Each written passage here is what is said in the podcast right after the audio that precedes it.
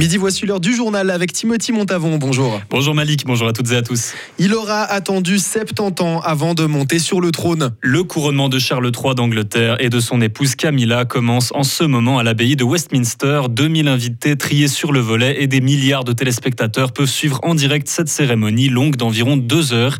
Même si le faste, donc les immenses moyens déployés, peuvent créer la confusion dans le public, cela reste un moment sacré, rappelle Caroline Cook, pasteur de l'église anglicane de la Côte le canton de Vaud.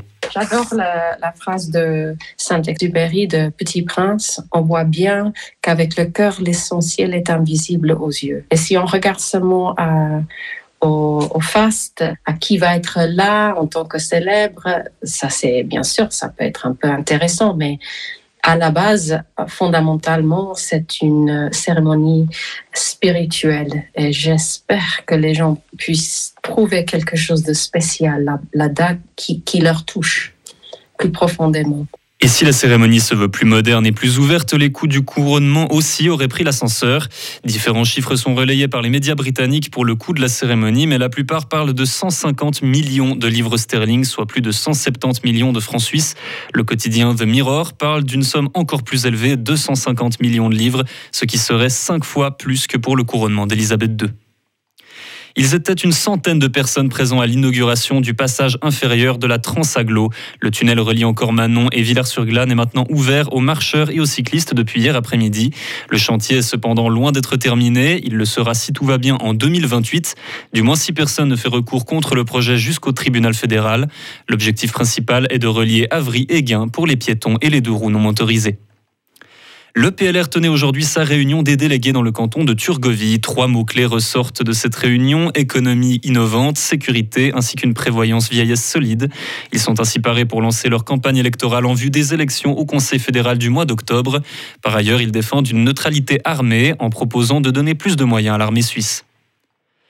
Le président ukrainien s'adressera au Parlement suisse par appel vidéo. Le Conseil, national et le Conseil des États ont accepté la demande de Kiev. Toutefois, la date exacte n'a pas encore été dévoilée.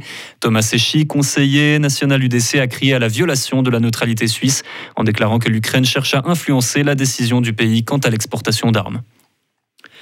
Viola Amert rencontre aujourd'hui le pape François. Elle doit discuter avec lui des relations entre la Suisse et le Vatican, notamment sur la question de l'Ukraine et sur l'avenir de la garde pontificale.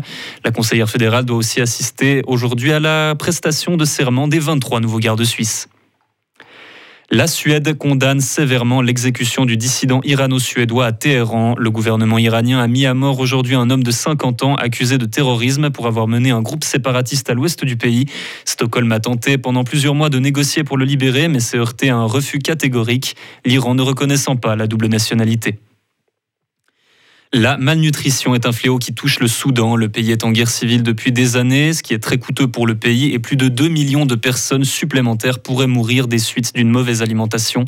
Un rapport alarmant de l'ONU dit qu'en mars dernier, plus de 14 millions de foyers n'avaient pas les moyens de s'acheter un panier alimentaire de base au Soudan. Une vidéo de la déposition de Donald Trump dans son procès face à une ancienne journaliste du magazine Elle a été rendue publique hier. Sur la vidéo en question, on y voit le milliardaire américain nier en bloc tous les faits qui lui sont reprochés. La plaignante l'accuse notamment de l'avoir violée dans une cabine d'essayage d'un magasin de lingerie à New York il y a plus de 20 ans. L'ancien président ne s'est pas présenté à son procès qui a commencé pourtant la semaine dernière. La NASA compte renvoyer des humains sur la Lune et cette fois pour y rester. L'agence spatiale projette de bâtir une station sur le sol lunaire. L'intérêt dans tout cela serait d'y puiser des ressources comme de l'eau présente en grande quantité sous forme de glace. Pour l'instant, ce n'est que musique d'avenir. La technologie euh, permettant une mission pareille n'existe pas encore et ne devrait être mise au point que d'ici au plus tôt les années 2030. Retrouvez toute l'info sur frappe et frappe.ch.